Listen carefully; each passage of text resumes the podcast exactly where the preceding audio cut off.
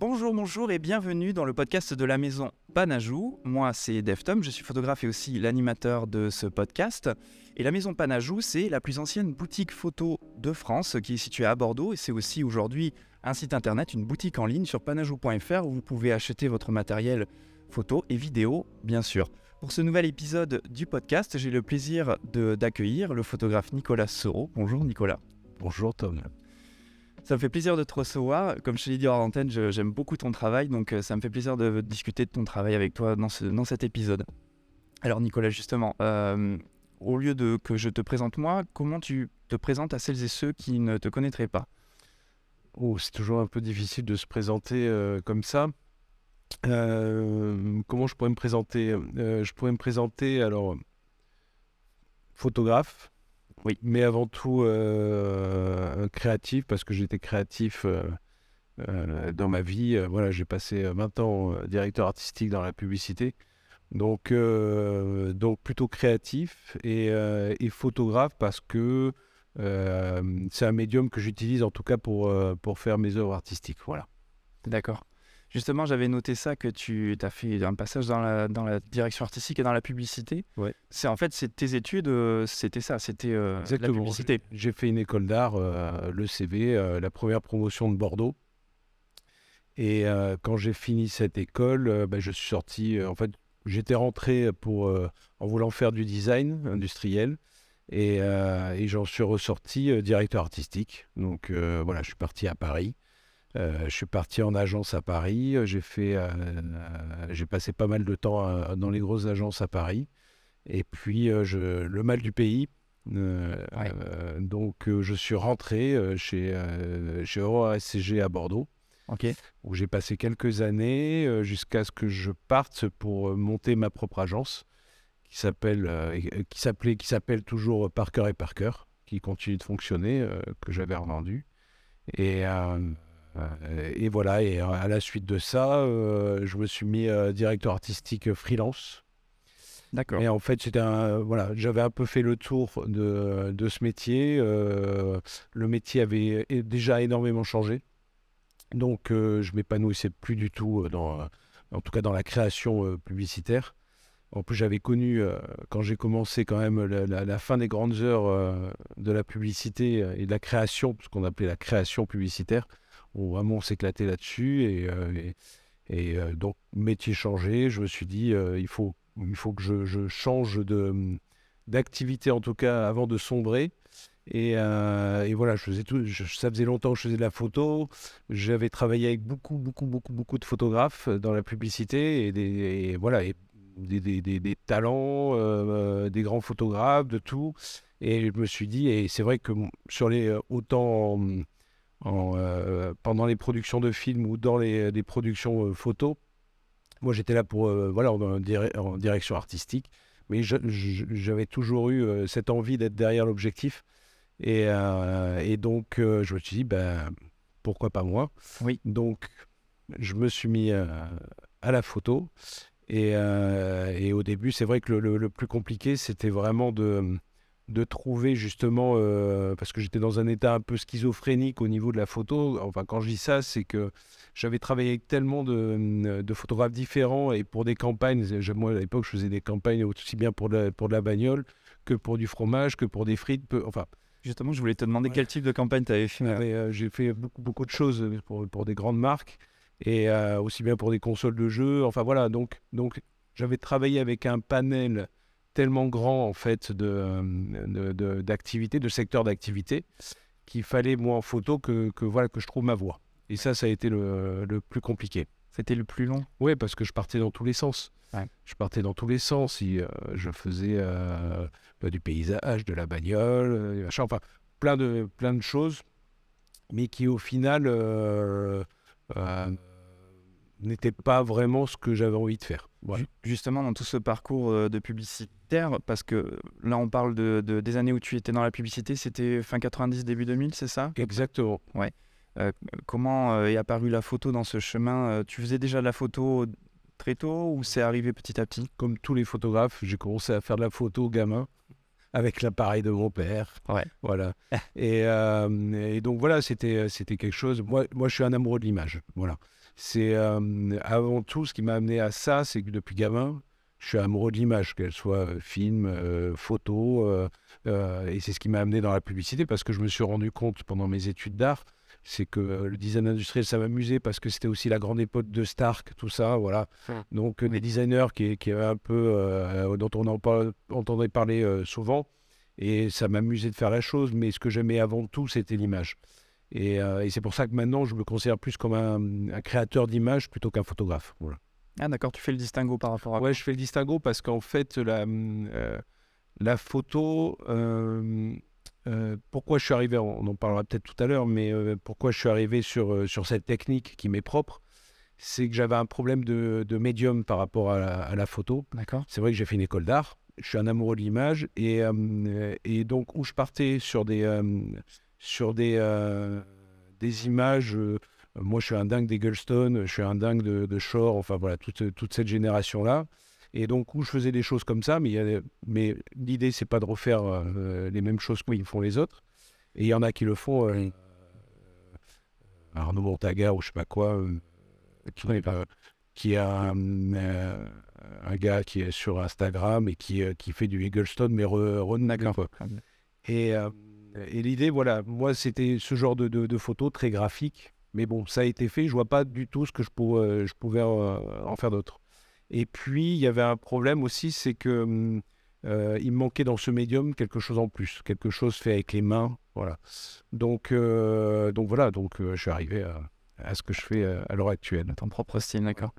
Donc c'est, euh, si je comprends bien, pour revenir une dernière fois sur la publicité, c'est aussi parce que le métier t'a fatigué, Ah, complètement, ouais. mais pour ce que ça représente ou parce qu'il y a eu une évolution euh, pendant ces années Non, non, parce qu'il y a une évolution. Non, non, non, la publicité, euh, la- pour moi, la publicité n'existe plus, n'existe plus. Avant, on se battait en- dans, les, hein, dans, les, euh, dans les agences, dans les services création, on se battait pour partir à Cannes, pour faire des lions, pour faire de la création, pour faire marrer les gens, pour faire réfléchir les gens. Enfin, voilà. Euh, et il y avait les budgets et la volonté des annonceurs de faire ça. Parce qu'ils savaient qu'ils avaient un intérêt, en tout cas, à pouvoir communiquer. Euh, il y avait même des, annonceurs qui allouaient des budgets aux agences uniquement pour produire des films, des campagnes, uniquement pour. C'était les campagnes à prix. C'est-à-dire, c'était juste pour faire du buzz sur, l'annonceur ou sur l'agence. Et c'est-à-dire que les, les agences avaient des budgets pour faire un film euh, qui était juste présenté à Cannes et qui allait choper un lion d'or, mais qui ne passait pas, enfin qui allait passer parce qu'il y avait un, un minimum de passages à faire, mais il faisait les minimums de passages dans les médias et basta. Mais c'était des, des... fallait faire de la création, voilà. Et, euh, et on n'a qu'à voir, hein, de toute façon, avec le, le revival 80, 90, voilà. Effectivement. Quand, quand on tombe un peu euh, sur les euh, euh, sur YouTube et qu'on commence à taper, enfin moi j'ai grandi, enfin ma génération, j'ai grandi avec avec ce qu'on appelait la fin de la réclame et de la pub. C'était des messages publicitaires qui étaient extraordinaires et qui qu'on n'a plus maintenant. Les, les budgets ont diminué, les budgets alloués à la création. euh, alors, ce qu'il faut savoir, c'est qu'un pour un annonceur, vraiment une une, euh, un budget de communication, euh, c'est une ligne comptable. Rien d'autre. Ouais. Euh, et que, enfin maintenant. hein. Dit comme ça, c'est pas euh, sexy. ouais. donc, euh, mais non, mais c'est c'est vraiment ça, c'est une dépense en fait. Et, euh, et puis euh, le problème avec le numérique, c'est que tous les, euh, tous les annonceurs sont devenus, sont devenus euh, enfin les, les personnes qui travaillent dans les services comme des, des, des annonceurs sont devenus des directeurs artistiques en puissance. Donc euh, Ouais. il n'y a plus de liberté en fait. Le- Les, les agents deviennent des, des euh, à part, pas toutes, hein. il reste encore à Paris deux trois agences euh, euh, qui, qui arrivent à faire ce qu'on faisait avant. Les. Mais euh, voilà, mais oui, parce que et puis c'est leur positionnement, quoi. C'est-à-dire Ouais. l'annonceur, si tu veux pas ça, mais on, on, on bosse pas ensemble. Et, euh, c'est quand même très curieux de, de t'entendre parler de tout ça par rapport à la publicité, alors que, ironiquement, à moins que je me trompe, il n'y a jamais eu autant de publicité, ou en tout cas le modèle économique de la publicité aujourd'hui, notamment pour Internet, est, de, est plus présente que... je parle pas en, quantité de médias, je parle vraiment en création pure, en qualité de création. Ouais, ouais, j'ai bien compris. euh, maintenant, il y a, euh, enfin, Et tu as dit tout à l'heure une phrase choc, euh, la, la publicité euh, n'existe plus, est morte. Enfin, tu l'as dit alors, comme ça. J'aurais dû dire la création publicitaire est morte. mais j'ai bien compris. Et du coup, ça faisait un, contraste avec aujourd'hui qui, est, qui est étonnant. Mais j'ai compris. donc, donc voilà. Donc, le, avec tout ça, moi, ce métier, je, je, bah voilà, quand, quand, on a une boîte et que le matin on arrive avec la boule au ventre dans sa propre boîte parce qu'on sait qu'on va avoir des réunions compliquées euh, sur des budgets, sur des, euh, sur des. Euh, moi, qu'on me dise que quand je, je, je, quand je présente une, une, une, stratégie de campagne, une stratégie de communication et de création, et que la seule, le seul retour que j'ai en face, c'est de me dire oui, mais j'aime pas la chaise bleue. Mais voilà, on s'en fout de la chaise bleue en fait. Derrière la chaise bleue, il y, a une campagne. Ah oui, mais j'aime pas la, tasse verte. Ah, voilà. et que malheureusement, c'est, euh, euh, les services comme maintenant dans ces annonceurs, c'est souvent réduit à ça. Voilà. D'accord. Il n'y a pas d'attaque personnelle, hein, mais... Ah, j'entends bien. D'accord, mais c'est intéressant d'avoir ton point de vue, parce que quand même, avec une carrière comme ça, tu, euh, on se demande pourquoi tu as arrêté la publicité. Non, parce que... Mais écoute, hein, as très bien répondu. Tu commences à avoir de l'eczéma partout. Et... Ah ouais, oui, c'est sûr. Il y a un moment où il faut... Et parce que tu viens d'ici, tu viens de Bordeaux? Je, je, suis, alors, je suis pas né à Bordeaux, je suis né en Aveyron. Euh, mais mes parents ont migré à Bordeaux euh, euh, quand j'avais 3 ans et, j'ai grandi à Bordeaux. Voilà, j'ai fait mes études, je suis parti à Paris et je suis revenu après m'installer à Bordeaux. Et tu l'as dit tout à l'heure, le mal du pays. Et voilà, voilà le, mal des pays. je me suis jamais fait à Paris. C'est une ville que j'aime pas du tout. Alors, pas, on ne parle pas de la beauté de la ville qui est juste extraordinaire, mais c'est une ville que j'ai pas du tout aimé vivre là-bas. Euh, et puis j'avais d'autres projets. J'ai rencontré ma femme, euh, euh, alors à Bordeaux, mais elle, vivait à Paris. Et, voilà. Et puis, on avait envie d'une autre vie, ouais, d'une autre vie. moi, j'avais envie de faire autre chose. J'avais envie de. j'avais dans l'idée de monter cette boîte. Et puis, j'avais envie d'avoir des, filles qui grandissent autre part qu'à Paris. Enfin, des filles, des enfants, j'ai des jumelles. Voilà. D'accord. Et ça se respecte. Euh, bah, écoute, on va parler un petit peu de, ton travail. Euh, j'ai pu découvrir sur ton site internet plusieurs photos, plusieurs séries photographiques, euh, parmi lesquelles je pourrais citer Ghost Riders on the Sky. Je la cite en première parce que c'est vraiment la série où j'ai eu un vrai coup de cœur. Mare Nostrum, Les Bains, et cette série qui englobe plusieurs séries, Les Visions Passagistes. Voilà, exactement. Alors écoute, je, trouve tes séries vraiment remarquables euh, par la sensibilité que tu apportes, euh, cette nostalgie aussi qu'on ressent dans tes photos. On va y revenir sur ce sujet, euh, peut-être que tu auras quelque chose à dire là-dessus, justement, ça m'intéresse. Et ce côté pictural aussi, mm. je pense que ça fait partie de ton procédé de prise de vue et de traitement, sûrement aussi. les sujets me touchent aussi, je suis du coin, donc forcément de voir des photos sur le bassin me touche. Et aussi pas que par rapport à chez moi, mais euh, j'ai un grand, un grand affect pour les, États-Unis, pas pour tout, mais en tout cas pour les grands espaces. Et quand j'ai vu ta série euh, Ghost Riders on the Sky, euh, forcément, ça m'a vraiment beaucoup touché. Qu'est-ce qui t'a motivé dans l'élaboration dans ces séries et plus généralement, quelle est ta démarche? Alors, ma démarche, comme je disais tout à l'heure, en fait, moi j'avais un problème de médium avec la, photo. juste le fait de faire une photo, euh, de la tirer. Voilà, c'est très bien, ça peut faire de, très belles, images, mais il me fallait, voilà, moi j'ai fait une école d'art, j'ai mis un peu la, main euh, dans, dans, plein de médiums différents et j'avais envie de, de, Et puis peut-être de revenir un peu, c'est ma démarche euh, globale, même au niveau esthétique, c'était de, revenir à des choses qu'on faisait à la main. Oui, d'accord. Donc, donc l'idée pour moi, c'était de... J'ai un amour, euh, un, amour passionnel pour la peinture, la peinture classique. Et, euh, et euh, voilà, une, tout est parti en fait quand je me cherchais un peu dans, la photo. je suis allé au, comme plein d'autres fois au Louvre et, moi ça me fait il y a des toiles qui me font chialer quoi donc et puis je me suis dit mais mince voilà est-ce que c'est pas ça justement ton, amour euh, pour, ces choses que tu devrais faire et essayer de rapprocher? Alors, un peu à la manière, euh, il y a une, un, en 1900, il y a eu un, euh, un mouvement qui était le, le pictonari. Je ne vais pas y arriver. le, le picno, non, j'y arriverai pas. enfin, un mouvement euh, qui étaient en fait de, de, de, de- c'était des photographes et qui qui qui, euh, Qui s'inspiraient des peintures et qui avaient trouvé euh, euh, dans certains médiums. euh, les pictorialistes. Voilà, merci. Ouais. Je je l'ai pas, je pas dit. C'est Oui, trichait à dire, c'est bon. Pictorialiste. Pictorialiste. voilà. Voilà, parfait. Euh, et, euh, et donc, euh, voilà, c'était un peu à cette manière-là. Mais alors, c'est marrant parce que les peintres, à l'époque, voulaient faire de la photo, qui n'existait pas. Mais en tout cas, ils voulaient se rapprocher à fond de, de- avec un côté onirique, mais, mais, euh, mais de, de- de- de ce qu'ils voyaient du réalisme. Ouais. finalement, voilà, moi, c'est vraiment l'inverse. Et euh, c'est vraiment euh, rendre hommage un petit peu à ces peintres et, euh, et- et de donner un, un sentiment de peinture euh, à, mes, à mes photos. Voilà. Donc ça passe par, par plein d'autres choses. On, y- on en parlera peut-être. Ah, mais tu, on peut en parler maintenant, c'est le sujet justement. En fait, ça passe par des, des traitements, alors à des, vraiment des lumières, des compositions vraiment issues de la peinture au moment du shooting. hein. Euh, après, euh, par de la post-prod et, euh, et au final par, euh, par un système d'impression et euh, derrière un, un traitement justement de, de, de cette impression. Voilà.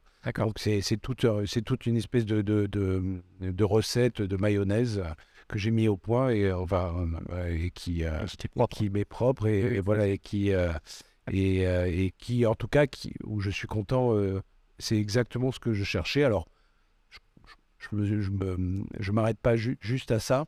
Euh, tous les jours dans, dans mon atelier dans mon studio je cherche de nouvelles méthodes pour faire progresser pour faire progresser cette base. Mais voilà. D'accord. Mais c'est la question après, mais tu y as répondu déjà. Qu'est-ce que sont tes inspirations notables Donc la peinture. ouais pardon la peinture Ça se ressent dans, dans la lumière, hein, justement. Alors, Euh, peinture, on va dire depuis le 17e. hein. Alors, après, euh, il y a des choses aussi. J'adore la, la peinture du 13e. euh, euh, voilà, il y a, il y y a beaucoup de choses qui m'émeut, en tout cas, dans, dans, dans, dans, euh, dans ces peintures. Mais ma principale, quand même, euh, inspiration, c'est tout le mouvement romantique. Voilà. D'accord. Donc, euh, Oui, je vois. euh, voilà. Mais ça marche. mais c'est c'est étonnant parce que, enfin, c'est pas non, c'est pas c'est pas vraiment le mot. Comment dire Euh, Beaucoup de photographes disent euh, s'inspirer de la peinture, Mm. à raison, puisque ce sont les premiers artistes qui ont euh, cherché à reproduire la réalité et la lumière, surtout ça. Et Exactement. nous, et nous, on travaille avec la lumière, donc forcément, il y a une- Exactement. il y a un lien évident. Euh, beaucoup le disent, mais se rapprochent pas forcément d'un résultat euh, Mm. qui fasse peinture. Toi, justement, tu y arrives. Donc, Oui. c'est- T'as bien réfléchi euh, la chose en tout cas, t'as bien travaillé la, la question. Non, c'est pas. Alors là, là, pour le coup, je l'ai pas travaillé du tout parce que c'est euh, c'est pour ça en fait euh, que j'ai appelé ça les visions passéistes. Pourquoi? Parce que c'est vraiment ma façon de regarder les choses. Je- mais dix fois par jour, je regarde des choses et je les vois en peinture. Voilà, dans, dans- dans mon quotidien. Et, et c'est pour ça que j'ai toujours un, un- un- un regret, en tout cas, c'est que euh, l'homme n'est pas un appareil photo dans l'œil, Oui. mais euh, ou de pas avoir toujours du matos euh, avec soi. Mais, mais c'est vraiment, c'est plutôt ma façon de regarder avec, avec ma culture, avec, on s'inspire toujours, ce que je dis toujours, hein, c'est que l'art, en tout cas, mais vraiment l'art global, hein, pas, je parle pas que de la photo, mais euh, tout art, c'est vraiment une retranscription en fait euh, de sa culture à travers sa sensibilité. Donc, euh, donc voilà, donc quand je dis ça, c'est vraiment euh, c'est le regard porté tous les jours sur les choses. Voilà. Oui, tout à fait. Mais tu l'as quand même travaillé. Après, je l'ai travaillé en technique, Parce que. Mais, je, mais la base, je, Oui, c'est ta sensibilité. montrer des, des, des, des fichiers de base, c'est vraiment euh, déjà, tu as un vrai sentiment. euh, après, la, la texture du papier, tout ça vient agrémenter et vient accentuer en fait ce, euh, ce, ce procédé. Ouais. Mais, mais la, la, la, photo en elle-même, déjà, je sais qu'il y a des photographes qui, qui retravaillent énormément en Lightroom leur lumière, en, paysage, hein, je parle. Oui. Moi, je ne, je ne, je, je ne, je ne n'utilise même pas Lightroom. Donc, euh, donc voilà, j'éclaircis pas des zones, je, je remets pas de, je remets pas de, de, de lumière dans des endroits, du paysage, tout ça. Non, non, non, c'est vraiment. euh, Tu travailles ta prise de vue avec les conditions de lumière. Quand tu fais d'ailleurs généralement, euh, tu te promènes et, euh, au gré de- d'un hasard, tu vas tomber Ouais, sur quelque chose qui t'inspire. Exactement ça. C'est, euh, j'ai pas de, hum, c'est vraiment, moi, je suis un contemplatif, donc euh, je me promène, je me balade, ce qui rend hystérique ma femme et mes filles, même quand on est en randonnée, voilà, parce que je m'arrête toutes les deux minutes. Mais souvent, quand on part, je suis en voiture, d'un coup, je mets un coup de frein, je me gare parce que j'ai vu quelque chose. euh, voilà, donc c'est, euh, c'est euh, toujours porter un regard sur, euh, sur tout, être très curieux de, de ce qu'on regarde, et puis, et puis voilà, et, voilà, c'est ce regard un peu mélancolique que je porte euh, sur le monde, euh, qui fait que euh, j'arrive à capter euh, ces scènes. Très bien. Euh, on va arriver sur la série, on va parler un petit peu de la série Ghost Riders on the Sky, parce que vraiment, Je sens qu'elle te plaît. oui, elle me plaît beaucoup, beaucoup. Elle plaît énormément. Mais bon. oui, t'en as fait un livre d'ailleurs, ou c'était pas non. tout à fait pareil? C'était ton voyage aux États-Unis? Alors, voilà. Parce que je l'ai pas vu le livre, malheureusement. En fait, non, alors dans Westland, euh, en fait, le livre Westland, Voilà, c'est ça. c'est euh, ça, c'était euh, mon premier livre. En fait, c'était ça n'a rien à voir avec Ghost Rider. C'était vraiment un, un bouquin. C'était mon hommage quand je disais tout à l'heure Eggleston. C'était mon hommage à Eggleston. Voilà, c'est que j'étais nourri à ça et c'était des, lu- des, des- des- Quand je dis que j'étais nourri à ça, c'est que la- c'est la publicité qui m'a fait connaître Eggleston parce que c'était des, des photos très publicitaires. Et, euh, et donc, euh, j'ai un amour profond pour, euh, pour, vraiment pour, pour sa photographie. Et, euh, et donc, quand on est bercé là-dedans, on a envie, en tant que, que, que créatif, on a aussi envie de. de, de, de, euh, comme un. On va dire comme un. Un, un maître et son élève. Alors, il ne me connaît pas, mais quelque part, euh, comme, comme je connais son œuvre, tout ça, enfin voilà. Un maître philosophique. comme euh, voilà comme euh, comme un élève et j'avais envie moi de d'avoir ma vision voilà de me dire si j'avais été euh, son stagiaire euh, et que je m'étais baladé avec lui aux États-Unis qu'est-ce que qu'est-ce que j'aurais fait? Donc voilà ce travail Westland c'est euh, c'est ce travail là sur l'ouest des États-Unis D'accord. et euh, qui qui est ma touche et, et elle n'a c'est en toute humilité vraiment ce bouquin il est fait en toute humilité.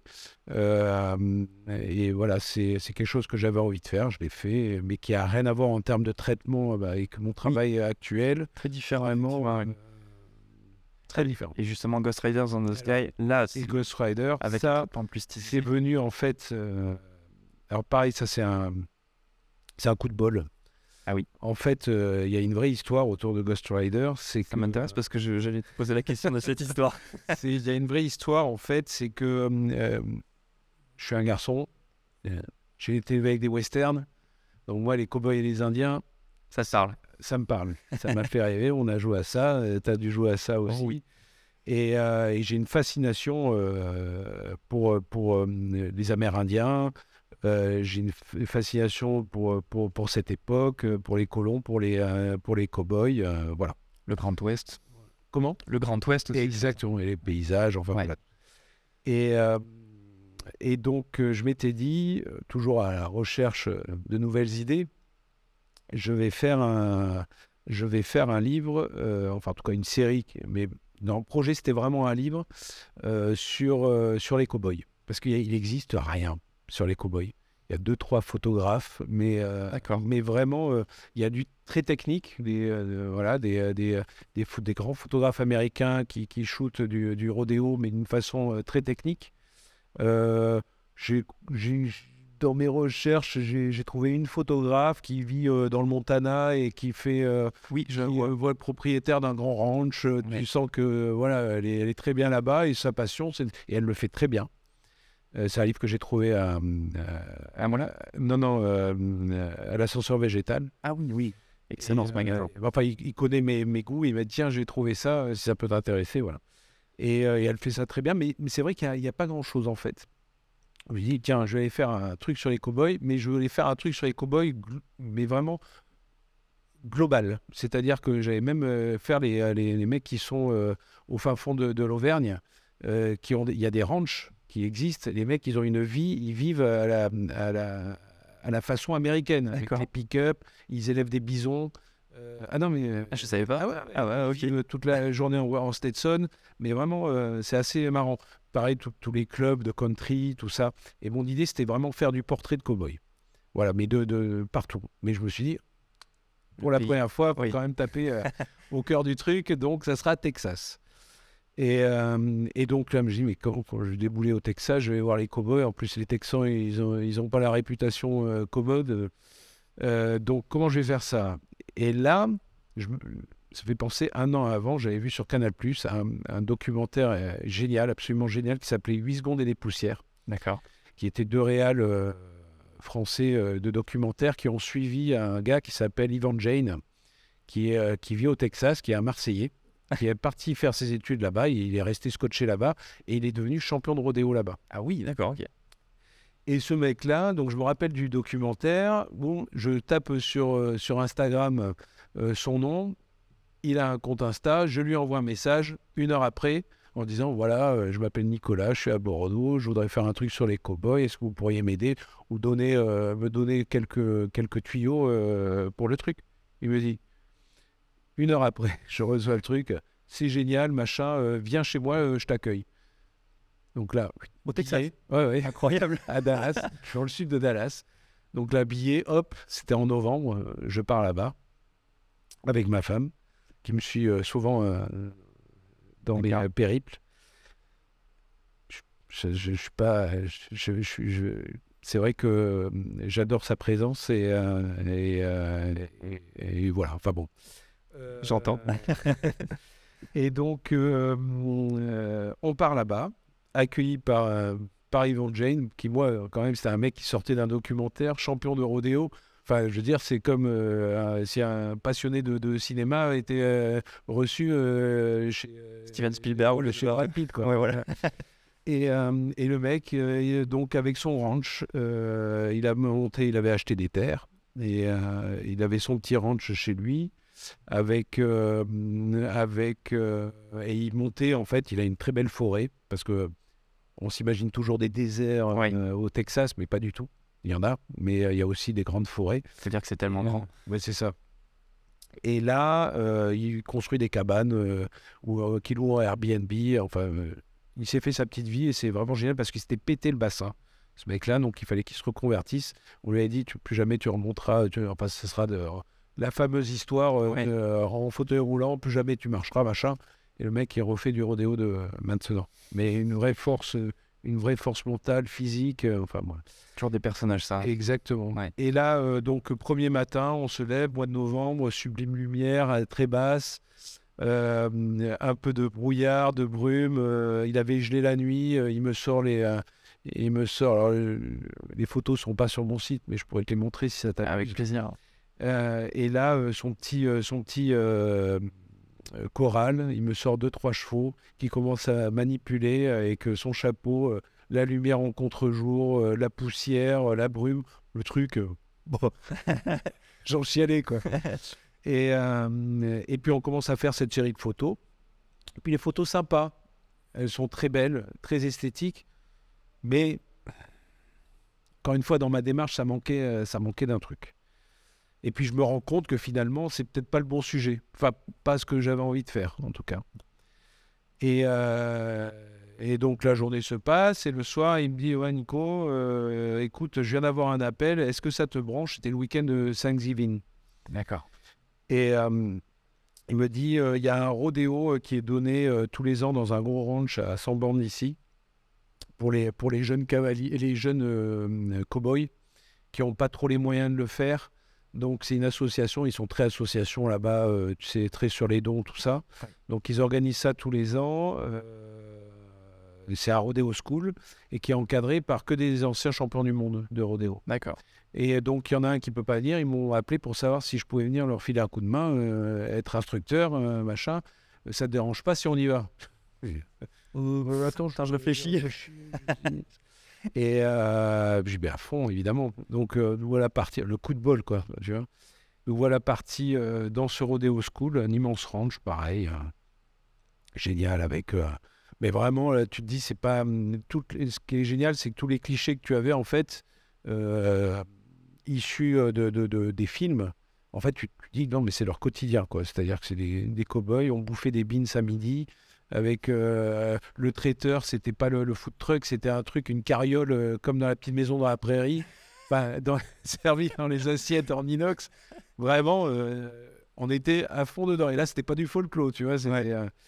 Et donc là, on se retrouve là-dedans. Et, et, et là, ben, de la folie. Je, dé- je découvre le rodéo. J'avais jamais vu de rodéo de ma vie. Et là, c'est une vraie claque, dans le sens où j'ai jamais rien vu de violent, d'aussi violent. Même un, un- un combat de boxe avec Tyson, c'est pas aussi violent. Ouais. C'est un truc, la puissance développée par ces chevaux, avec ces pantins dessus, c'est un truc, mais de malade. À voir, c'est. Mais euh, je m'en suis jamais remis. Ma femme non plus d'ailleurs. Mais c'est vraiment. Alors, ma femme, de voir tous ces cow-boys. Euh, mais euh, c'est. euh, et puis, il y a un- ce qui m'a scotché aussi, parce qu'on a toujours aussi l'image de ces ricains, de ces texans un peu cons, un peu conservateurs, machin. Les rednecks, tout ça. Et en fait, il y a. Alors, j'ai beaucoup parcouru les États-Unis. J'ai jamais rencontré des gens aussi sympas qu'au Texas, aussi accueillants, vraiment très ouverts. Mais- il faut le dire, quoi. Oui, oui, oui. Très ouverts, C'est la première fois que ça. Ouais, ouais. Ah, mais vraiment, vraiment. Et euh, Ce- cela dit, juste en aparté, je suis allé aux États-Unis. Je suis pas allé au Texas, je suis allé aux États-Unis dans plein d'États. Ouais. J'ai quand même euh, reconnu un sens de l'hospitalité qui est euh, quand même propre sauf en. Californie, c'est, euh, oui. Oui, oui, oui, ouais. mais, mais, mais, euh, mais là, bluffant. Et donc, euh, et ce qui m'a bluffé aussi, donc, c'est cette puissance, cette, euh, cette violence et, et, les- et le respect qu'ils ont envers les animaux. D'accord. Où on se dit, nous, c'est vrai qu'on a une vision très française et très européenne, en fait, de, de, de, de, de ce sport. Ouais. Et euh, où on dit, euh, ils détruisent les chevaux, tout ça. Ce qu'il faut savoir, c'est que les chevaux, c'est les chevaux les plus heureux du monde, ce que je ne savais pas. C'est-à-dire que pour qu'ils soient comme ça aussi sauvages, ils sont en liberté toute l'année dans des, dans des, dans des, dans des, des, des hectares et des hectares, enfin des trucs à la dimension euh, américaine. Ils sont justement pas dressés. Ils sont justement pas dressés. Ouais. Et ils sont euh, juste énervés euh, le jour- pendant 8 secondes. Ouais. Voilà, parce qu'ils ont quelqu'un dessus.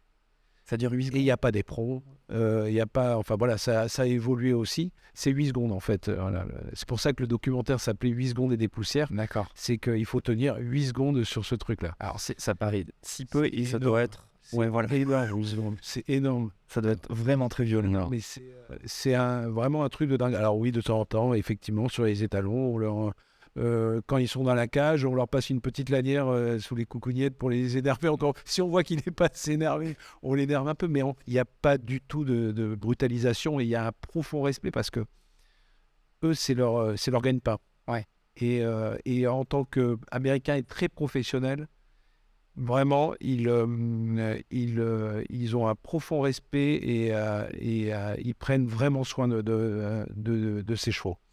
Donc, euh, donc ça, c'est pour la petite, euh, la petite histoire de dire non, ils ne maltraitent pas ces chevaux. Ok. Et, euh, et puis ces chevaux dont la race est faite pour ça aussi. Donc, donc voilà. Et donc, donc voilà. Donc pour revenir un peu à, à la photo, je me retrouve là et sur dans l'arène carrément, peu- pas, pas au côté, hein, sur l'arène. Euh, Vous n'avez pas le nez large là. Ouais, au départ, au départ, tu vois, euh, il m'a fallu euh, un petit peu de temps pour appréhender le truc, pour comprendre en plus. Ouais, ouais, ouais. Et puis plus ça va, plus j'ai au grand angle et plus euh, je m'approchais. D'accord. Et à même un moment où j'ai un sabot qui est passé à, à 10 cm de la tranche. Quoi. Là, là. Et, et là où je me suis dit, calme-toi un peu. Parce que c'est vrai, en plus, quand on a l'œil au grand angle, on s'en aperçoit pas, mais on est Oui. même très très près. Hum.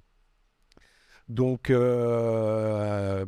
donc voilà, donc il y a eu toute cette, toute cette communion avec ces cowboys parce qu'ils étaient là, ça ne plaisante pas du tout, du tout, du tout. C'est pas du tout euh, les mecs qui font leurs prières, euh, c'est euh, c'est hyper solennel. Il y a un profond respect pour les instructeurs.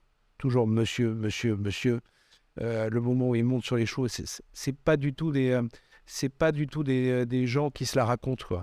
Il y a, quand je dis, il y a une espèce d'harmonie et de respect entre, entre l'animal et le, et, le, et le cow-boy qui est assez incroyable. Mais il faut vraiment le vivre pour le, pour le comprendre. Moi, j'ai compris euh, vraiment. euh, Ah, tu m'as donné envie en tout cas. ah non, mais c'est merveilleux.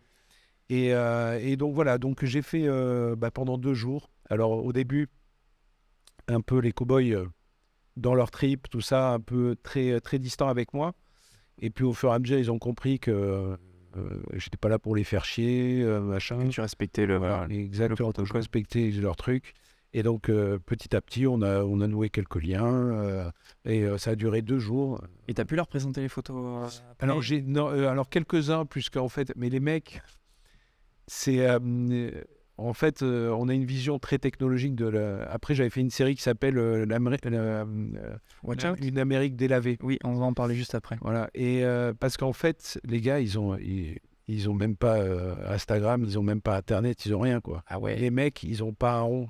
Et quand, quand je dis euh, euh, qu'ils ont pas un rond, c'est qu'on comprend pas en France ce que c'est que de pas avoir un rond, mais d'avoir une, une vie, une vie, une vie, mais pas dépendante d'un Netflix, d'un truc Internet. C'est-à-dire que eux, c'est bouffer et faire euh, et, et avoir cette vie. Ouais. Voilà.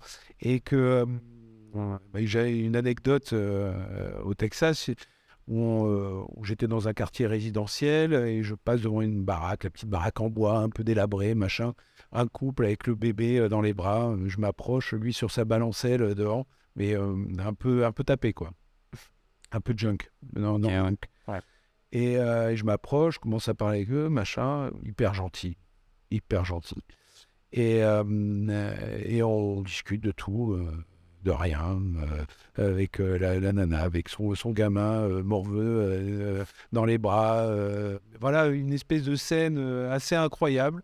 Et, et, et voilà. Et donc, je, je finis par leur dire, euh, au bout d'une demi-heure, voilà, est-ce que, est-ce que je peux prendre- faire un portrait de vous Euh, bah, Avec plaisir, parce qu'ils n'ont pas du tout le même rapport à l'image qu'en France. Oui, ça j'avais remarqué. C'est c'est un truc, donc, avec grand plaisir, tout ça. Donc, je fais mon, i- mon image. Et, euh, et je leur dis après, ben, donnez-moi votre email, euh, que je vous envoie la photo euh, quand elle sera prête. Et ils me regardent, mais voilà, on n'a pas, en fait, on n'a pas d'internet, on n'a pas d'ordinateur. Ah ouais. Voilà. Et, Ça, ça, vraiment, c'est vrai qu'ici en France, on s'en rend même pas compte de ça. mais c'est ça. Et ils n'étaient pas moins heureux. hein. Euh, Ah oui, sûr. Ils étaient sur leur balancelle euh, à discuter du beau temps, du machin, des trucs. Enfin voilà. Et, euh, et, et c'est là où, je me, où ça m'a mis une claque. Parce que j'étais aux États-Unis, dans le pays de l'Internet, enfin dans le, pa- dans le pays de la tech, Un pays qu'on voit riche et puissant. voit riche et puissant. Exactement. C'est pour ça, le, on en parlera, mais Watch out. l'Amérique délavée. Et, et, et là, ça m'a mis une claque. Et euh, vraiment, ce que j'ai ressenti avec le cowboy, c'était aussi ça. Donc, euh, c'était avant tout, euh, on se... mais c'est ce côté très pro, en fait, de dire, euh, il y a, euh, on va à l'essentiel. Mais on sent l'humilité hein, d'ailleurs dans les portraits de... que tu fais. souvent, on- c'est pas moi qui leur demandais de baisser la tête. Ouais, Souvent, la concentration, tout le temps, en permanence. on le ressent. Et, euh, et donc j'ai essayé voilà, sur les portraits de faire quelque chose avec des, des zones dégagées derrière. Il y avait un côté très iconique en fait. Ça c'était vraiment comme les icônes, tu sais, euh, Ouais. des portraits iconiques. Et euh, je voulais donner parce qu'il y a cette lumière douce en plus de novembre, tu vois, euh, euh, avec ce, ce- ce fond de, de poussière qui voile un peu l'image. C'était et, et sur les portraits, j'y suis bien arrivé. Sur les sur les chevaux en action, là, ben forcément derrière j'avais j'avais euh, les spectateurs, enfin les spectateurs, les, les- les autres cowboys qui regardaient ça. Donc ça, c'est une série euh, qui est à part. Et pour Ghost Rider, en fait, je voulais avoir ce côté iconique sur les chevaux, autant que sur les portraits. Et donc, en fait, j'avais fait euh, deux ans avant des photos dans, le, dans la, vallée de la mort, sans rien. Et en fait, j'ai intégré, euh, quand je dis que je fais de l'image, créateur d'image, c'est pour ça, euh, quand je les ai shootés au Texas, ils étaient dans un enclos. Mais je les voulais seuls au milieu du désert, comme les portraits. Donc, euh, c'est de la retouche où j'ai extrait les, euh, les, cow-boys. euh, les cow-boys, les, enfin les, les chevaux que j'ai intégrés dans, dans ce désert qui n'est autre que la vallée de la mort. D'accord. Et c'était très, euh, mais en plus dans, dans l'idée, c'était euh, très ce que je me, moi ce que l'idée que je me faisais des cow-boys et des westerns. Par rapport au Au film. cow-boy, c'est Ouais. dans la vallée de la mort, Eh oui, c'est pas dans un enclos, dans un enclos au Texas. tout à fait, oui. Voilà. Mais j'ai reconnu ça aussi. Moi, je suis passionné de cinéma, donc euh, et j'aime le western. Donc Ouais. j'ai retrouvé ça dans tes images. Ouais. Et par rapport à ton te- te- ta carrière et le, le- le fait que tu as fait de la publicité, on ressent aussi ça dans, dans, dans le fait que tu laisses beaucoup d'espace dans les images et on, on pourrait s'en servir pour faire une pub en fait. Voilà. Une incrustation de Je texte. je laisse toujours ouais, de quoi de mettre de la body et des titres. Et en même temps, ça fait penser à certains tableaux. J'ai pas de nom d'exemple en tête parce que j'y connais beaucoup moins de, en, en peinture que toi, je pense. Et, euh, mais j'ai déjà vu des tableaux avec des chevaux. Il y en a un, je crois, à Bordeaux d'ailleurs. euh, Ah, Rosa Bonheur. oui, je pense que c'est ça. J'ai un manque cruel de culture là-dessus. L'expo de Rosa Bonheur qui était magique, Ouais. qui est en fait une, une peintre que je- que j'adore, qui a été une peintre animalière bordelaise. Mais ce qui est génial chez cette gonzesse, c'est que, pardon, si on peut dire gonzesse, ce qui est génial dans cette- chez cette peintre, c'est que euh, euh, c'était la copine de Buffalo Bill. Quoi. Ah oui. C'est-à-dire que bordelaise, elle fait du- de, de la peinture animalière et sa peinture va l'amener aux États-Unis où elle va rencontrer Buffalo Bill et ils vont lier une vraie amitié. Ah, c'est C'était les potes. C'est un truc, Ah oui. mais c'est un truc de dingue. Ouais, ouais. Ok. Et, euh, et j'ai pour ça, donc c'est une petite anecdote. Mais euh, et d'ailleurs, il y a eu une rétrospective Rosa Bonheur l'année dernière au musée des Beaux Arts à Bordeaux. Ouais. Et il y avait le, le, le portrait de, de Buffalo Bill. Incroyable. Ouais. Ok. Et euh, elle fait une peinture de incroyable. Très bien. mais c'est passionnant. J'aurais voulu être là vraiment. Ah, ça- vraiment, ça avait l'air fantastique. un- un grand... Et puis du coup, alors par rapport à, ça m'a tellement scotché et euh, et, euh, et, euh, cette série que j'ai sortie que finalement j'ai laissé tomber pour l'instant le, le- le- la série sur les portraits de cow-boys. D'accord. Voilà. Ok, je vois. Euh, et donc, tu en parlais, euh, tu l'évoquais juste avant. Tu as fait aussi une série, L'Amérique délavée. Voilà. Euh, c'était pareil, une, ta propre production ou c'était une commande Non, c'est tout est euh, Tout c'est que de c'est que de, de l'autoproduction. Alors, dans, dans cette série, euh, je- euh, qui est un petit peu à part, je trouve, par rapport aux autres séries que tu présentes, et on sent. euh, je, je voulais te demander ton rapport avec la solitude, si tu, c'est quelque chose qui te touchait, parce qu'en en fait, tous les décors que tu prends sont vides, il n'y a pas d'humain, en fait, dans cette Amérique. Qu'est-ce que ça représente Est-ce que c'est la solitude ou est-ce qu'il y a autre chose de. Alors il y a deux il y a deux choses. C'est que un, j'adore le vide, la solitude. Je suis un dingue de désert. Je suis un dingue euh, ouais, ce genre de choses. Donc, les bières senties. Et, euh, et, euh, et la deuxième chose, c'est que euh, je suis quelqu'un de très timide. D'accord. ça se voit pas là. Non, ça se voit pas, mais euh, j'ai un rapport à, euh, à l'être humain assez. euh, alors, je suis assez sociable, mais euh, en fait, c'est avec beaucoup de timidité et beaucoup d'humilité que je rencontre des gens. Et, euh, et euh, je ne veux pas, euh, pour moi, photographier des, des, des gens dans la rue. C'est intrusif. c'est intrusif, voilà. Ouais. C'est c'est c'est quelque part un- je, je peux pas parler de manque de respect, mais en tout cas c'est très intrusif et j'ai pas envie de le faire. J'ai pas envie. Je suis très sensible au regard des gens et que euh, j'ai pas envie de de, de, comprendre ce qu'ils ont dans les yeux. Voilà. Au moment où je fais la photo. Et euh, j'ai pas envie de, subir ça, d'assumer ça. euh, voilà, parce que ça me travaille derrière et que j'ai pas envie. Et tu vois, on- tu l'évoquais un petit peu tout à l'heure, le fait que les Américains n'ont pas du tout la même notion, le même regard sur la photographie. Ouais. Je, je- j'ai beaucoup de mal à faire de la street photo en France, Ouais. Pour un- à peu près les mêmes raisons que ce que tu viens d'évoquer. Et parfois, je me dis, peut-être à tort, j'en sais rien, mais que j'y arriverai aux États-Unis parce que le regard est différent. Ah ben. euh, Et Ouais. j'ai l'impression que les meilleurs street photographeurs sont, sont aux États-Unis. Euh, Peut-être que je me trompe, hein, mais euh, Oui, alors, il y, a- il y a différentes choses. euh, si tu es aux États-Unis, déjà, il n'y a pas les mêmes lois qu'en France sur le droit, euh, sur le droit à l'image. Ah, ouais. Donc, déjà, euh, je crois que c'est même euh, ce que m'avait dit Ivan Jane, parce que j'avais photographié à un moment une, une maison euh, au fin fond du Texas. Et il y avait, il y avait personne. hein. et je fais la photo. Et là, il y a une nana qui sort de la photo. Une, une- on a été un peu déboussolé, une, une vieille dame et qui me m'insulte, qui me dit qu'elle allait poser, qu'elle allait appeler la police, machin, truc bidule. ok. Et, et en fait, en me disant que c'était une propriété privée, machin, truc, ça devait être une, une, française exilée. mais euh, non, non, non, je, je plaisante. Mais en fait, je, j'en parle le soir à Ivan Jane de cette histoire. Il me dit, mais euh, c'est toi qui aurais dû appeler la police. Le côté très américain, en fait. Ouais. C'est toi qui aurais dû appeler la police. euh, ici, c'est dans la. Il me semble qu'il m'avait parlé de constitution, Ouais. où en fait, on peut faire ce qu'on veut à partir du moment où on n'est pas dans la baraque. Voilà. D'accord. Mais on peut faire, on peut photographier ce qu'on veut. Donc, ce qu'on voit dans les films, quand on se- les personnages se font chasser d'un jardin à coups de fusil, c'est- Non, ah, quoi que c'est ça- dans, le, c'est dans leur propriété en fait. ça- en fait, je crois que ça dépend des États C'est la- aussi. Ouais, ça, dé- ça dépend des États, mais en plus c'est leur propriété le jardin. Donc c'est quand je parle de leur maison, c'est vraiment euh, la, la propriété. D'accord. Moi j'étais dans la rue, machin, dit t'es dans la rue. oui. T'étais pas rentré. Donc euh, tu fais exactement ce que tu veux. Et c'est marrant parce que cette, euh, ça me fait penser aussi le jour du rodéo, cette, cette, cette différence euh, de, euh, de, de, de, de, l'image, du droit à l'image et du business par rapport aux Européens. C'est qu'à un moment, un cowboy vient me voir et euh, il me dit euh, euh, Tu pourras, euh, je pourrais t'acheter euh, les photos de moi?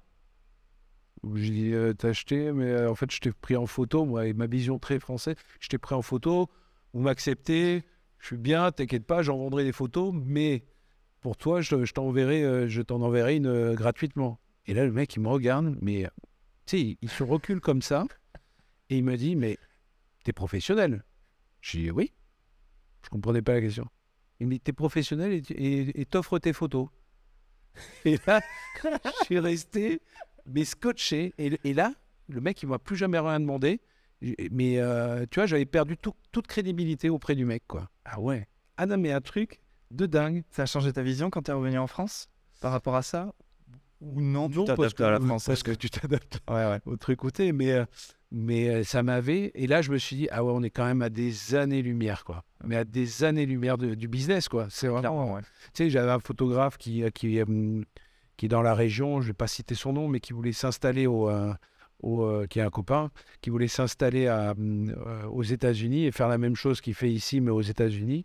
Et en fait, il avait pris, euh, pour s'installer, il avait pris un, un avocat d'affaires là-bas et compagnie. Donc, il parle du business, tout ça, tant bien. Et l'avocat lui dit Mais co- combien vous vendez vos photos?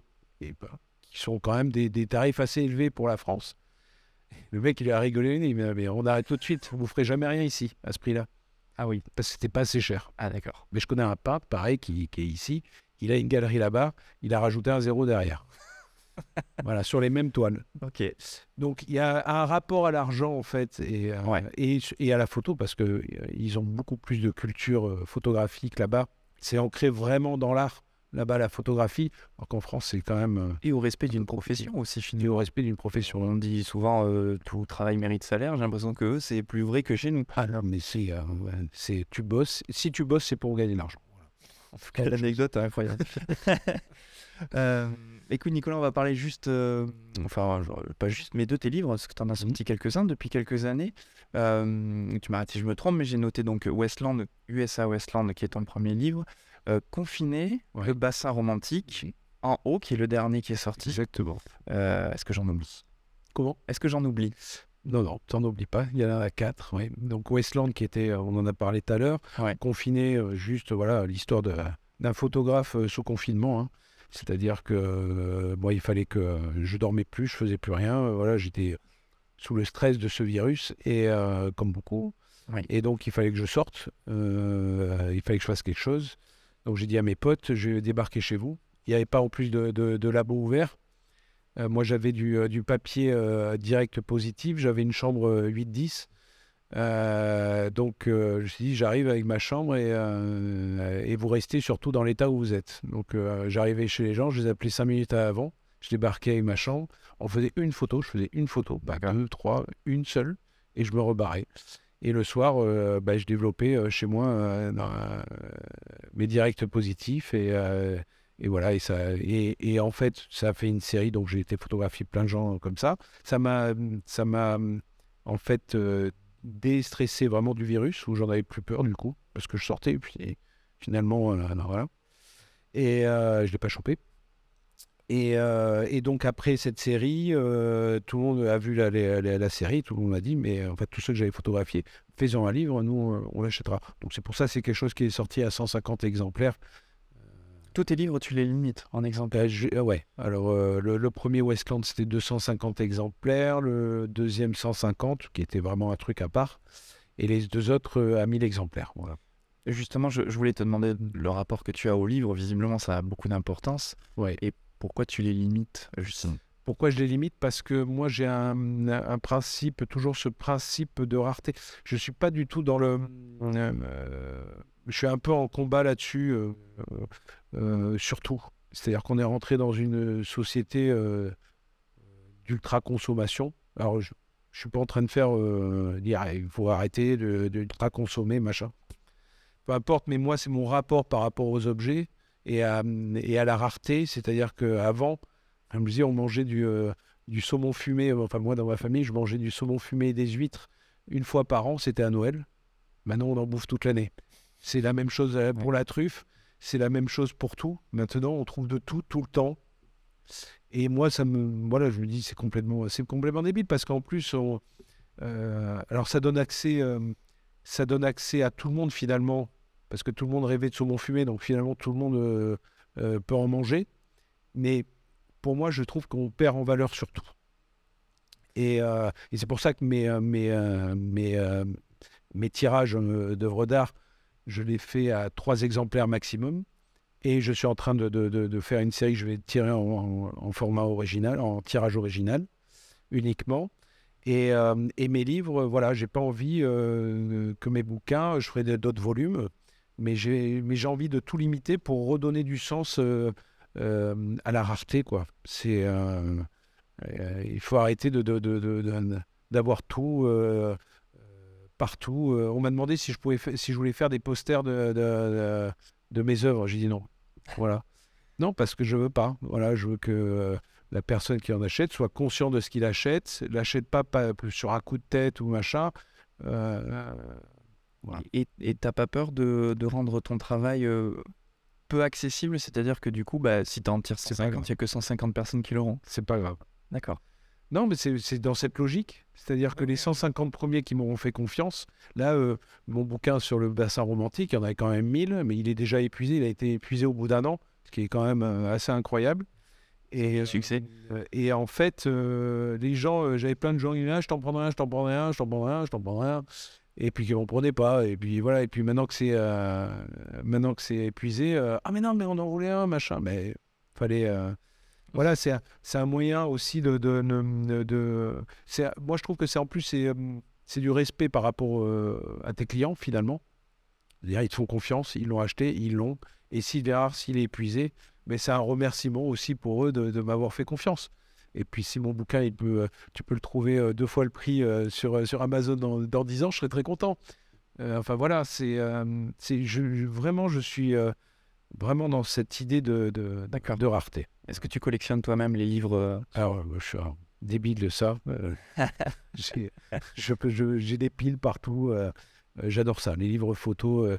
mais c'est pour ça aussi, l'objet est très sacré pour toi. Ah, moi, je, voilà, c'est, j'adore les livres photos et les livres de peinture. Enfin voilà, j'adore le livre. je trouve que c'est un, un, truc merveilleux. J'adore me poser, ouvrir un livre, le déguster, quoi. C'est vraiment. Euh, et, euh, euh, et si tu veux, pour les photographes, en tout cas, bon, pour les peintres, il y a des, voilà, il y a des, des rétrospectives, des choses comme ça, quand tu veux connaître une œuvre. Mais pour un photographe, je pense que, que c'est la, la, seule chose qui restera. Et je veux dire, sur une série, même des Eggleston et compagnie vont pas vendre toutes les photos qu'ils ont. Et c'est la seule façon de, de en fait, de, de, de, représenter ton œuvre euh, une série, c'est de faire un livre. Alors, après, il faut le financer, voilà, il faut le vendre, mmh. ben voilà. Euh, mais pour moi, c'est euh, c'est quelque chose qui est. voilà, c'est la seule chose qui restera de moi. Comme je dis à mes filles, voilà, vous aurez, vous aurez des livres en souvenir de, de votre père. Mais c'est essentiel. Et puis, et puis moi, il y a toujours cette notion de, de, de matière de papier, tout ça que j'adore. J'adore la papeterie, j'adore euh, les papiers, les créations, tout ça. Et je sais pas si tu as pu voir les, les, éditions euh, de, de, en haut. Oui, oui, je les ai à moi là. Et tu vois, c'est une recherche de mm. papier, c'est une recherche de façonnage, c'est une recherche. Euh, je veux pas faire le, livre de tout le monde. Voilà. Et pour moi, ça m'éclate de faire ça. Je comprends. je comprends, je comprends. tu, au-delà de ça, c'est déjà beaucoup, tu, aussi un, tu as un studio à Bordeaux? Tu fais du portrait. Oui. Euh, quelque chose que tu fais euh, régulièrement sur commande ou c'est euh, toujours pareil, tu travailles, sur, tu travailles sur tes projets personnels Non, là c'est que de la commande. C'est que de la commande? C'est que de la commande. Alors c'est marrant par rapport à ce que je disais tout à l'heure, cette, cette cette peur finalement de, de, de, photographier des gens. Et là, c'est ma seule façon, parce que j'adore les gens, et malgré tout, et, et j'avais, ça faisait très longtemps que je voulais faire du portrait, mais toujours un portrait lié à la peinture. parce que je considère que maintenant, avec l'iPhone, tout ça, moi, gamin, j'avais des portraits de, euh, de mes frères et sœurs, de moi euh, sur la cheminée. Euh, tout le monde a eu des portraits sur les étagères, machin. Il n'y en a plus. Il n'y en a plus pourquoi? Parce que, je parle des beaux portraits, hein.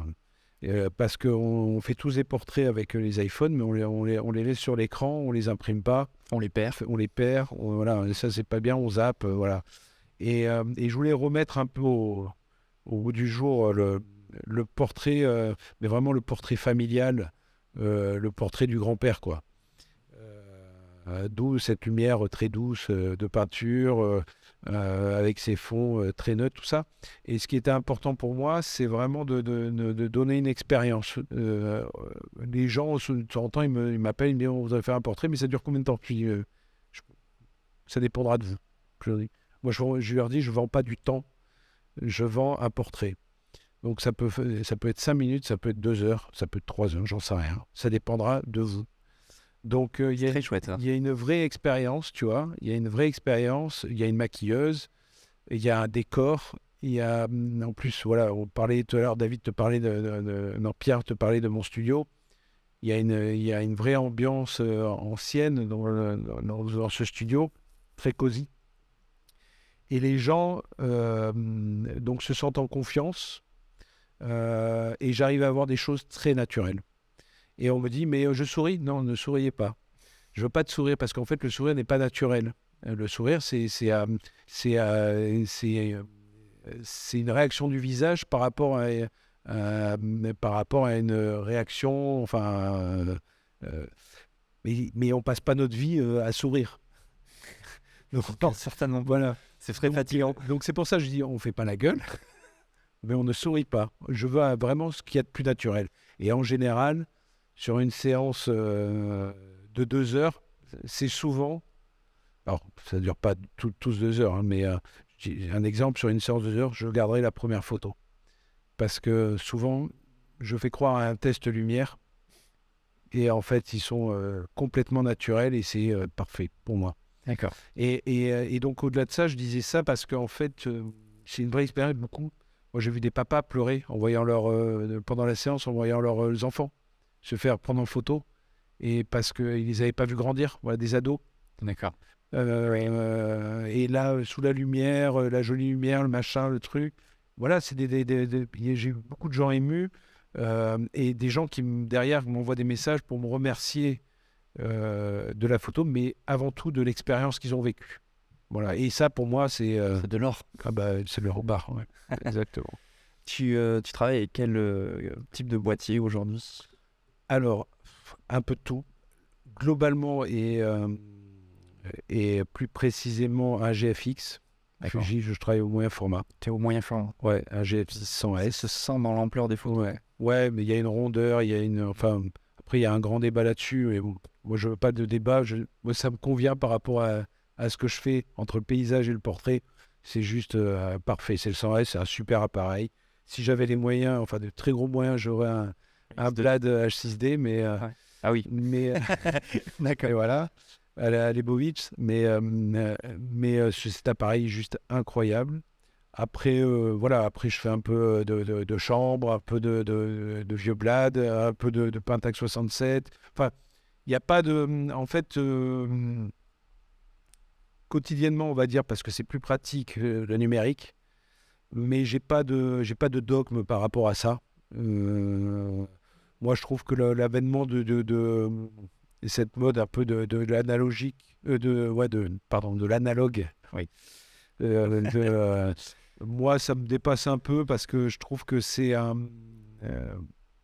en fait, chaque pour moi, chaque outil est lié à un processus et que faire de, le, faire de l'argentique pour finir sur Instagram ou pour, euh, pour, euh, pour le numériser, je vois pas l'intérêt. Pour moi, c'est pour ça tout à l'heure quand je disais les confinés, euh, je l'ai fait euh, à la chambre parce qu'il y avait un vrai intérêt d'avoir des tirages. Tu vois, où les- le papier positif, je le mettais dedans. Donc, c'était des tirages argentiques. Et, euh, et je fais, quand je shoot en argentique, je fais mes tirages. Mon labo, j'ai mon labo dans mon studio. Et voilà, l'argentique me sert à ça. Euh, la finalité, je comprends pas trop le. En fait, c'est un truc que je comprends pas. hein. Je- Chacun fait ce qu'il veut et, très bien. Mais le, processus de dire je prends de l'argentique pour faire un, développement argentique qui on le sait, pas très. euh, par les temps qui courent pas très euh, euh, bien pour la planète, pas très bon pour la planète, pour revenir après en numérique, c'est un schéma que. Alors, je revenir en numérique pour faire un livre, tout ça, machin. Ouais. Mais c'est un, c'est un schéma que je comprends pas trop. Parce que je pense qu'au-delà du résultat, il y a le, le- le sens de la pratique que ça donne, je pense. Oui, mais la pratique, finalement, si tu développes, c'est très bien. Si tu le fais, et si tu le fais faire À la prise de vue. par le super labo euh, Panajou, Oui, oui, oui, oui, tout à fait. Merci pour la pub. les vidéos, mais, euh, mais c'est, euh, je sais pas, c'est, alors c'est cool. Mais je parle, je parle pour moi là, pour le coup, parce Ouais. que je fais de l'argentique Ouais. en plus du numérique. Le numérique engendre une pratique euh, où il y a euh, des hautes performances, il y a- on peut se reposer sur l'appareil sur Ouais. beaucoup de choses. Et quand je reviens à l'argentique, Mm. euh, c'est moi le plaisir que j'ai en faisant de l'argentique, c'est vraiment le plaisir à la prise de vue, Mm. d'être avec des appareils un peu plus désuets. Euh, Alors voilà. c'est plus calme, c'est Oui, mais c'est parce qu'on le contraste avec le numérique. J'ai un M7, tu vois, j'ai un Pentax 67, j'ai le mon Blade 503 et l'appareil est juste génial. Alors il y a ce plaisir et c'est pour ça que quand je veux faire de l'argentique, je le fais, euh, mais parce que derrière je sais que je, veux- je veux faire de l'argentique derrière et l'utilisation et ce qui me branche avant tout, c'est l'utilisation de ces appareils qui est juste le clac, le machin. Ah oui, c'est un le bonheur. clac du Pentax 67, c'est un truc. euh, oh. Mais euh, Ah, c'est le Mamiya RB67 qui rend les bruits de mort. Non, mais ça, ça, il y a un vrai plaisir euh, d'utilisation là-dessus. Mais après, euh, il y a une logique que, voilà, que, que, Je vois ce que je comprends pas. Et après, il y a des gamins de temps en temps qui m'envoient des messages et qui. Voilà, c'est la mode de l'argentique. Donc voilà, qui me disent euh, Ah, tu, Qu'est-ce que tu me conseillerais comme, comme argentique Je dis Alors écoute, tu vas chez Panajou. Genre ça. Tu regardes dans la vitrine de compact numérique. Tu mets du Chatterton sur l'écran à l'arrière et tu regardes tes photos le soir. T'as fait ça déjà? Ah, mais c'est ce que je dis à chaque fois. J'ai encore dit à mon neveu l'autre jour qui, voilà, qui est dans la période 14 piges argentique à fond. Je lui ai dit, mais voilà, je- c'est ce que je lui ai dit. Et maintenant, en plus, les simulations Fuji. Oui. Moi, je, je- je défie quiconque. Shooter en argentique, une belle péloche, bien scannée. Comme, il- comme ça doit être.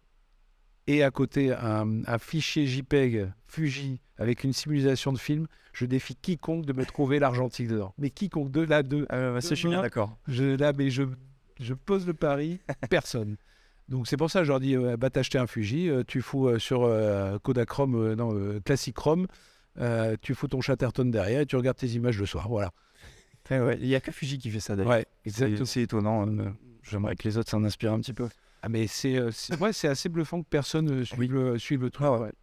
Mais ce qui, est, ce qui est en plus qui est étrange, c'est que Fuji, d'un côté, fait ça dans ses appareils, mais à côté de ça, arrête la production de ses pellicules. Il y a un truc, je. On peut, le voir, on peut le voir dans le sens inverse. euh, Ils arrêtent la production, mais ils font le suivi avec le rendu numérique. Oui, Tu vois, bon. mais pourquoi ça donne il y, a- il y avait une légitimité à avoir encore de la péloche pour eux tu vois euh, par rapport au mythe de l'argentique et là il arrête alors Ouais. Kodak on reprend le truc je sais pas après ça doit être euh, des très financiers Sûrement. En tout cas, ils nous ont laissé à poil avec Kodak et euh, Ouais. euh, on le paye hein, aujourd'hui. Euh, ben, parfait. On arrive tout doucement de, de la fin de ce podcast. ouais. Euh, Qu'est-ce que tu as euh, dans l'avenir de prévu? Est-ce que tu as des projets de prévu des... Plein. J'ai un doute. Il y a des choses que tu peux parler ou pas. Euh, non, moi je suis en, tous les jours. c'est vrai que en ce moment, c'est un peu le. bah, pour tout le monde, hein, pour tous les photographes, c'est un peu le calme plat. Euh, au niveau des commandes. Hein. Et euh, donc, moi, je, je profite de mon studio. Et euh, heureusement, je vends bien mes, mes, mes tirages. Par une, j'ai une galerie maintenant à Megève. euh, D'autres choses en préparation. Enfin, pas moi la galerie, mais qui me représente. Oui. Donc je, je, je vends bien mes tirages, ça me permet d'avoir voilà la trésor pour, pour continuer mes recherches. Euh, euh, donc là, en ce moment, je suis en train de faire des protos. Je suis en train de faire euh, des recherches de matière, de papier, de, de... enfin voilà, je, je, profite de tout ça euh, pour mettre en place plein de choses. Et, euh, et là, ça sera quelque chose que j'ai pas présenté. J'ai mis un petit peu sur mon Instagram. On va pas parler d'Instagram. Oh, on va parler juste après. euh, j'ai mis un petit peu sur Instagram euh, des natures mortes. Voilà, toujours dans l'esprit des peintures. Moi, je me régale avec ton compte Instagram. Ça, je- Merci. ça fait plaisir. Je sais. Enfin, on va parler d'Instagram juste après. Mais Mais euh, donc voilà, là je suis en travail sur les natures mortes. On me tanne avec euh, Ghost Rider, donc il faut vraiment que je fasse quelque chose là-dessus. t'en as publié un justement important. Ouais, j'en ai publié parce que tout le monde m'en parle, tout le monde veut des, des- ou des livres ou des tirages. Euh, donc euh, euh, voilà, il y a des choses qui se préparent. Il y a- m'étonnes. il y a des choses qui se préparent là-dessus et puis, et puis plein d'autres idées qu'il faudrait que. Mais tu sais, de temps en temps, il faut euh, un bon coup de pied dans les fesses pour avancer. Donc, Ouais. euh, Puis des fois, on n'a pas la même perception sur ses propres séries que les gens. euh, Enfin, parfois, on a des surprises qu'on nous réclame telle série. Ah, mais c'est ça. Je l'avais un petit peu relégué euh, sur le côté. euh, Le problème, c'est voilà, c'est encore une fois quand tu as 10 idées à la seconde et que t'as- tu- moi je me barre. Le problème, c'est que je suis sur un truc et je vais penser à un truc. Je vais partir chez Wessner acheter un, un papier, un machin. Je vais partir sur cette nouvelle idée. Je vais laisser tomber l'autre. Et c'est exactement ce qui. Et, et c'est comme ça en permanence. Et c'est pour ça que les natures mortes, euh, j'en ai fait euh, quelques-unes, mais j'ai pas fini la série et elle est toujours pas finie. Euh, que les cowboys, c'est toujours pas sorti. Enfin voilà. C'est. euh, faut, faut cadrer un peu tout ça. Je comprends. Euh, où est-ce qu'on peut. Alors, on va parler d'Instagram. J'allais dire, où est-ce qu'on peut te ben, découvrir ton travail déjà? On, peut te suivre sur Instagram. Il y a ton site internet, nicolassero.fr. Exactement. NicolasSereau.fr, ça c'est mon site internet. Instagram, bah, c'est Nicolas Nicolas euh, underscore euh, Sereau. Et euh, ben voilà. Très bien. Et euh, acheter tes tirages, c'est pas via ton site internet? Non, non, ça c'est vraiment. Via la galerie? non, c'est en. Alors, ou par la galerie ou en direct, mais ça il faut me contacter euh, D'accord. en direct. Voilà. Pourquoi justement La réponse m'intéresse? Parce que, parce que euh, je suis pas organisé. Ah. Voilà. Parce que je m'attendais à une réponse philosophique. Non, je suis pas organisé. Et puis, j'ai la chance d'avoir maintenant des. hum, J'ai pris un peu de cote. Et euh, j'ai des tarifs qui, que, voilà, que j'ai pas envie de- d'exposer sur, euh, Sur Internet. Ouais, que je comprends. Voilà. Mais Et alors, Instagram. Instagram, ce sujet euh, qui me passionne en réalité, parce que comme je te disais en antenne, moi j'ai un espèce d'amour-haine avec Instagram.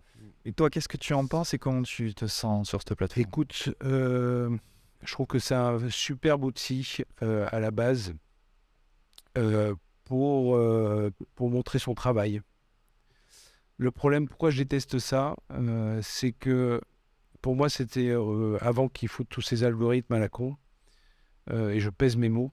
Euh, maintenant, j'ai plus de sponsors, de, de, de contenu sponsorisé.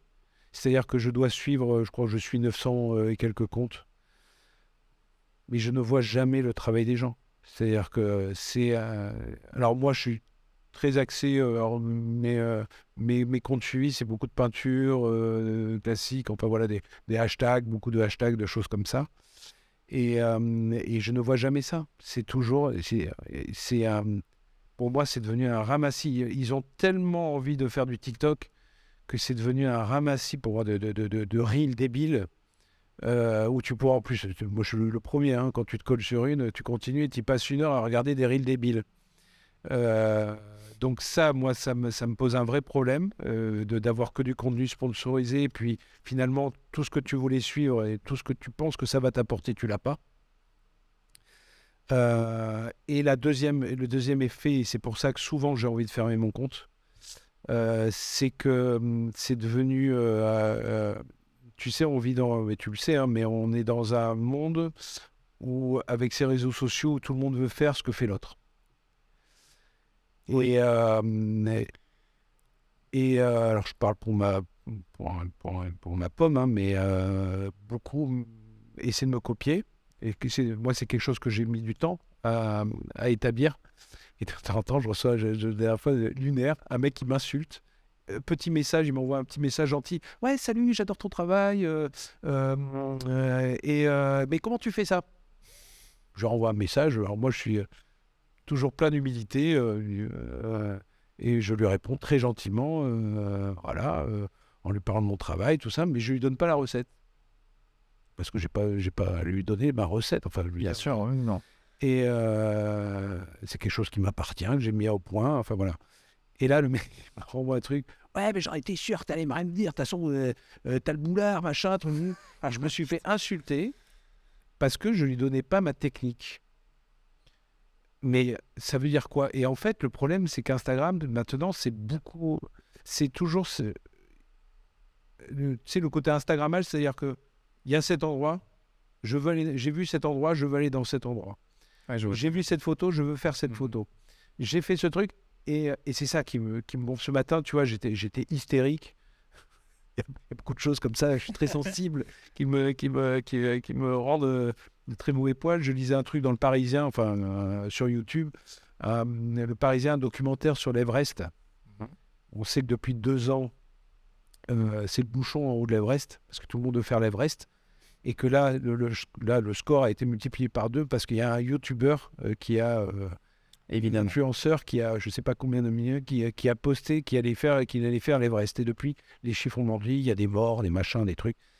Et moi, c'est un truc, c'est le problème des réseaux sociaux pour moi, c'est que euh, on peut pas, on peut pas avoir la vie de tout le monde. Enfin, tu vois, c'est qu'il y a un moment, faut garder sa propre vie, faut ga- garder sa propre sensibilité, faut garder ses propres idées, et qu'il faut avancer dans ce sens. On ne peut pas passer notre vie à copier le copain ou à vouloir faire ce qu'a fait le copain que chacun choisisse sa, propre vie, sa, propre ligne et qu'il avance. Et, euh, et, c'est ça qui, qui, avant, et c'est ça qui donnait la diversité de l'art qu'on avait, la diversité de, l'architecture, la diversité de tout. C'est-à-dire qu'on arrive dans un monde où, en fait, euh, on uniforme tout parce qu'on veut faire ce que fait l'autre.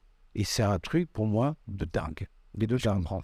Et c'est pour ça qu'Instagram, quand je vois des mecs qui me balancent des, des- des messages comme ça, alors, heureusement, hein, c'est pas les- c'est pas le plus, je reçois des, des- gens qui m'envoient des messages extraordinaires, euh, d'une gentillesse et, euh, et une bienveillance dingue. Mais, euh, mais euh, voilà, si c'est euh, exposer son travail uniquement pour se faire pomper son travail par d'autres, oui, ça me pose un vrai problème. Ah, mais complètement. Voilà, surtout quand tu as travaillé pour arriver à faire ça, Ouais, ouais. tu vois. Et je suis d'accord avec tout ce que tu dis. Et je rajouterai un- une chose qui va dans le sens de ce que tu dis, mais euh, l'algorithme aussi nous enferme dans une bulle. C'est-à-dire que si euh, Instagram comprend qu'on est très très très intéressé par tel sujet, ben, elle va avoir- tendance à nous montrer que ce sujet. C'est ça. Et euh, moi j'ai beaucoup moins de carrière que toi en photographie et je me suis rendu compte, il n'y a pas si longtemps que ça, il y a 3-4 ans à peu près, en allant à Mola, en achetant des livres, euh, même parfois des photographes qui sont pas de ma sensibilité, mais en m'éduquant, j'ai eu beaucoup plus d'inspiration, je me suis beaucoup plus développé. Parce que, Merci Tom. de- voilà. Mais Instagram n'offre pas ça. Sortez d'Instagram. Mais ce que je dis, moi, quand je faisais des cours à l'ECV, là, putain, mais sortez d'Instagram. Sortez de tout ça. Mais Par moi, j'ai ma fille. J'ai ma fille. En plus, j'ai une de mes filles qui fait Pellingen à Paris. Ok. Magnifique école. euh.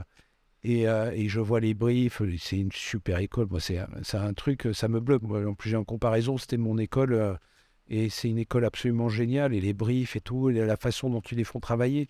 Mais je quand et, euh, et ils les ouvrent beaucoup. Mais malgré tout, il y a toujours ce truc là qui. Je dis mais ma fille, je lui dis mais sors, mais va va va au palais de Tokyo, euh, va à Beaubourg, à la librairie de Beaubourg, le machin et truc. Va, elle habite dans le 6 en plus de- dehors. Elle a elle a plein de trucs avec des des gravures, des machins. Nourris-toi de ce que qu'a fait le monde. C'est pas de ce que fait le monde. Nourris-toi de ce qu'a fait le monde. Et c'est ça. Et quand je disais tout à l'heure, c'est une retranscription, une, re- une retranscription de sa culture à travers sa, à- grâce à ses sensibilités. C'est vraiment ça. Il faut se nourrir de tout. Et quand tu dis, voilà, tu vas chez Mola et tu regardes les choses, et, et là, là, t'apprends, t'apprends. C'est pas forcément les choses que tu vas aimer. mais c'est ça, Ça, c'est surtout ça. C'est surtout ça. Oui.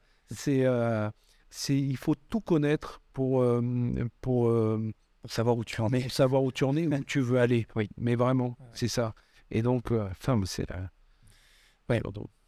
Et il m'a fallu du temps pour le comprendre, moi aussi. Ouais. Euh, je wish, euh, C'est- par pitié, sortez d'Instagram. Ce sera le mot de la fin, je Par pense. pitié.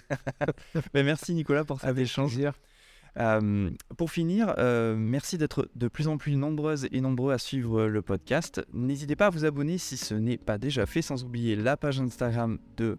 On en parle justement, mais on est un peu obligé. La page Instagram sur laquelle est regroupée toute l'actualité de la maison de Panajou. Euh, vous retrouverez tous les liens en description de ce podcast, y compris pour, pour toi, Nicolas. merci à vous et à très bientôt dans un mois pour le prochain épisode. Et encore merci, Nicolas. Avec plaisir, merci beaucoup.